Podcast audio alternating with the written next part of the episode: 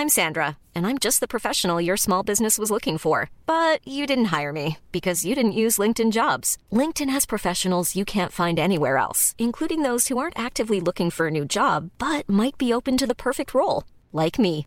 In a given month, over 70% of LinkedIn users don't visit other leading job sites. So if you're not looking on LinkedIn, you'll miss out on great candidates like Sandra. Start hiring professionals like a professional. Post your free job on linkedin.com/people today.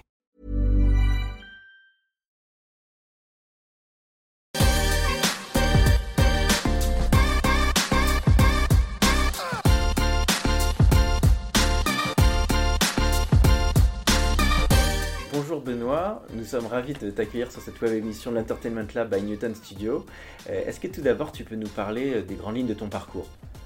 Euh, merci de me recevoir. Les grandes lignes de mon parcours remontent évidemment au siècle dernier, du coup, avec un, goût pour, le, pour les activités commerciales formées à l'Edrag Business School et avec une envie de, découvrir le monde de l'entreprise par le développement commercial. Euh, je me suis, j'ai fait mes armes après dans la, dans la finance et le développement commercial euh, des produits financiers.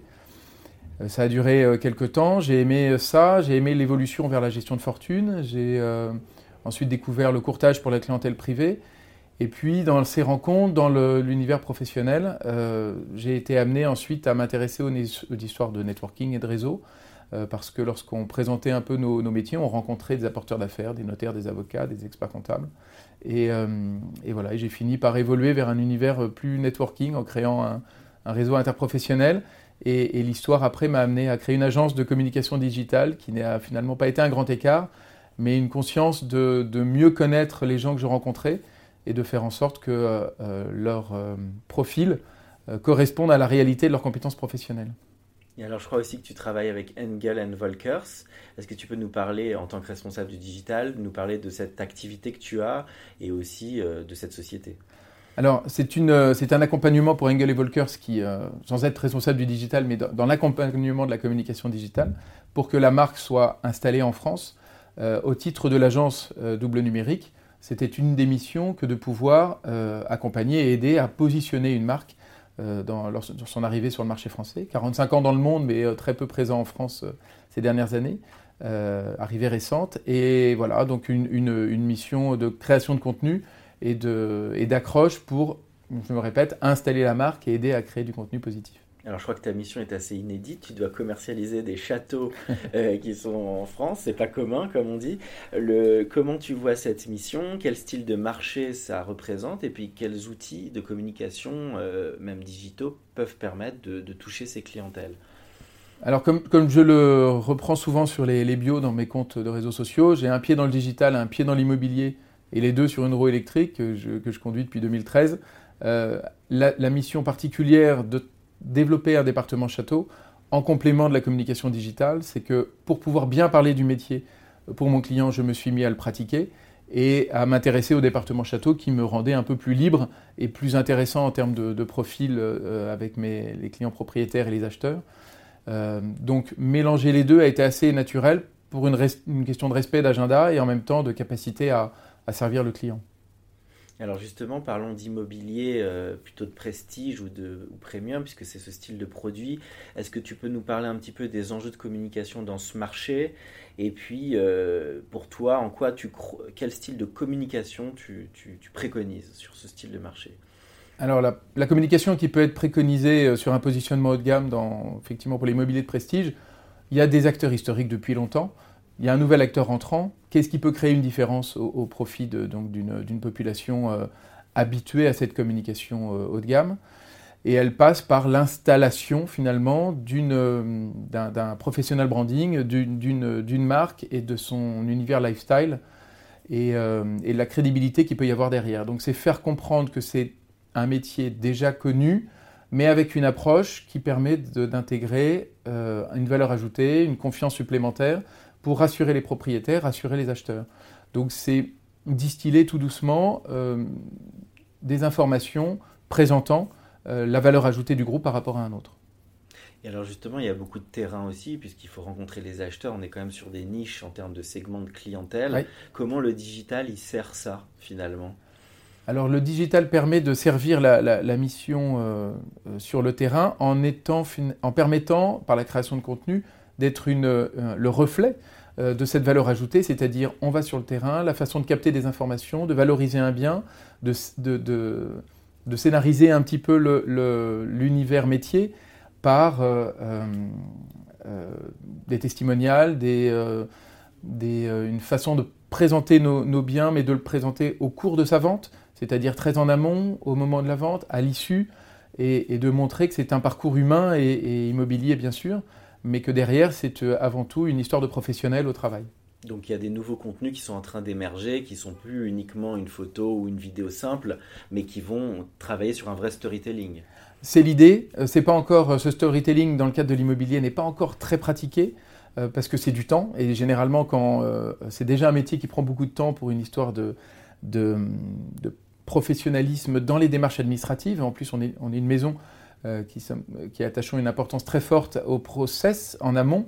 Euh, les notaires euh, aiment beaucoup parce qu'on arrive avec des dossiers très bien ficelés, très bien montés, de manière à bien protéger les acheteurs et à soigner nos propriétaires. Et donc, il faudrait y passer beaucoup de temps. Donc, l'idée, c'est d'essayer un certain nombre de choses et de voir à terme ce qui peut être généralisé, en tout cas chez nous. Comment tu vois le pouvoir d'une marque dans cet univers? Parce que finalement, vous vendez aussi des produits qui sont euh, d'exception et qu'il faut aller chercher chez vous. Mais est-ce que la marque, elle doit aussi, elle a un vrai impact sur des acheteurs euh, par rapport à d'autres marques d'immobilier? La, marque d'un groupe, et pour euh, Engel et Volkers dans le monde depuis plus de 40 ans, s'est très bien installé et a assumé son positionnement haut de gamme et reconnu comme tel. Et du coup, pour la France, ça a été une aide, effectivement, d'arriver avec une marque haut de gamme internationalement connue. Le revers de médaille, c'est qu'elle n'était pas nationalement connue. Ce n'est pas forcément évident dans l'hiver de, certains de nos propriétaires français de faire comprendre qu'un groupe allemand a sa place et, peut les accompagner. Il y avait quelques réticences historiques. Et finalement, tout ça s'est compensé par la qualité et le professionnalisme. Donc, euh, euh, ça a fini par... Euh, l'importance de la marque a joué énormément. Alors, tu as cette mission vraiment au sein de l'annonceur, mais en même temps, tu es communicant. Euh, on est sur un sujet autour du storytelling, du brand entertainment. Pour toi, qu'est-ce qui fait un bon storytelling de, ton, de toutes tes expériences? Le bon storytelling, euh, pour moi, c'est de générer l'envie. Euh, donc, c'est soit de pouvoir se transférer en disant Tiens, j'aime bien ce que je suis en train de regarder. Je ne sais pas forcément pourquoi, mais il ne faut pas rester sur une image très décalée, papier glacé, luxe, et en disant ça, ça ne me concerne pas c'est de dire finalement, c'est intéressant ce que je vois être mis en scène et, euh, j'aimerais prendre le train en marche. Euh, c'est un sujet qui me, qui me plaît par son esthétisme ou qui en même temps me montre que finalement ça, peut me concerner. Euh, et, sur des problématiques qui sont les miennes, je les solliciterai volontiers alors que au début j'aurais pu penser que c'était sur un, voilà, un niveau qui n'était pas pour moi. Et donc on a des demandes très variées euh, et maintenant, on, développe en complément du résidentiel maintenant le commercial et la location. Donc notre spectre est beaucoup plus large. Mais comme toute démarche allemande, on a commencé un pied, à, un pas après l'autre. Et, euh, et, du coup, l'installation de la marque et l'évolution de nos services se sont faits avec le temps. Et, euh, et donc aujourd'hui, le storytelling permet d'aller toucher la population que l'on souhaite et de raconter une histoire. Comment on gère l'aspect fidélisation Parce qu'on est sur un marché où chaque produit s'adresse à une catégorie de clients qui ne va pas racheter demain. Et en même temps, aujourd'hui, c'est important de fidéliser des clients. Comment tu vois cet aspect sur ce marché? Alors la, fidélisation de nos clients euh, sur des, effectivement des marchés où la consommation est, peu régulière, elle est dans la capacité d'ancrer la confiance et de leur permettre d'être nos propres ambassadeurs. Donc c'est plus une fidélisation euh, de, de, fierté rattachée à la marque en disant je suis passé par eux, voilà pourquoi j'ai aimé, n'hésite pas à le faire. Euh, la fidélisation, elle est dans, le plaisir de pouvoir reparler de nous à l'issue, mais pas forcément évidemment de, nous ressolliciter euh, régulièrement, puisque ce sont des acquisitions euh, peu régulières. Alors, pour finir, on parle aussi de brand entertainment. Ça, c'est une croyance autour du rapprochement entre le monde du divertissement et le monde du marketing, parce qu'il s'agit de créer plus de relations entre une marque et des publics. Qu'est-ce que ça évoque chez toi? Est-ce qu'il y a des exemples d'opérations que tu as pu mener qui faisaient écho? Est-ce qu'il y a des marques que tu trouves très inspirantes en la matière aujourd'hui? Vers quoi pour toi pourrait évoluer un petit peu la communication? Alors pour le brand entertainment, c'est une question qui est très en amont pour nous parce que euh, n'y a pas eu beaucoup de nouveautés dans l'univers de l'immobilier. Euh, on, a vu quelques, on a eu quelques réflexions dans le cadre des derniers salons dédiés à, ces professionnels. Euh, le salon Rent, Real Estate and New Technology, qui justement permet de rencontrer des professionnels et, de parler d'innovation dans la démarche. Mais c'est plus en matière d'outils et on n'a pas encore trouvé la bonne façon. Et j'aimerais qu'on soit justement le premier groupe qui, qui, prenne le tournant d'une belle originalité en matière de communication sans perdre son positionnement pour bien ancrer le côté lifestyle et luxe que nécessite ce marché pour nous. Est-ce que dans d'autres univers, tu as vu des exemples que tu trouves très inspirants? Alors ça va vous surprendre, mais euh, euh, parce qu'on n'y pense pas immédiatement et à chaque fois que j'ai l'occasion de regarder en détail, je suis impressionné par la communication de l'armée de terre. Dans le ministère de la Défense, je trouve qu'il y a une énergie, une originalité, une capacité à, remplir tous les objectifs qui se fixent par une qualité technique, par un respect pour le recrutement, pour les familles, pour la mission qu'elle a leur c'est pour moi un exemple de, très très bon sur toutes les nouveautés et les innovations qu'ils mettent en place. Ok, et puis dernière question sur peut-être l'aspect divertissement. Est-ce que toi, euh, en tant que spectateur, qu'est-ce qu'aujourd'hui tu visionnes entre de la série, du film, de la musique, jeux vidéo? Comment tu vis cette, cette partie entertainment? Alors, euh, je la retrouve plus. Euh, la partie entertainment pour moi est, avec cinq filles, une, une vie avec justement une double casquette. Il euh, n'y a pas tellement de séries ou de, ou de, ou de, je me nourris pas forcément euh, de ça, mais uniquement de toutes les créations de contenu en mode brut, euh, cette façon d'attraper de, le, mhm. le, le, lecteur et de, de, faire passer un message sous, sous des formats où on est maintenant dans un univers de story Instagram, on n'a pas encore inventé un, nouveau module et on n'est pas arrivé au bout de ce, schéma-là, donc même pour la présentation immobilière, je, je me tourne plutôt vers cette créativité-là. D'accord. Eh bien, merci beaucoup, Benoît. Mais c'était un plaisir.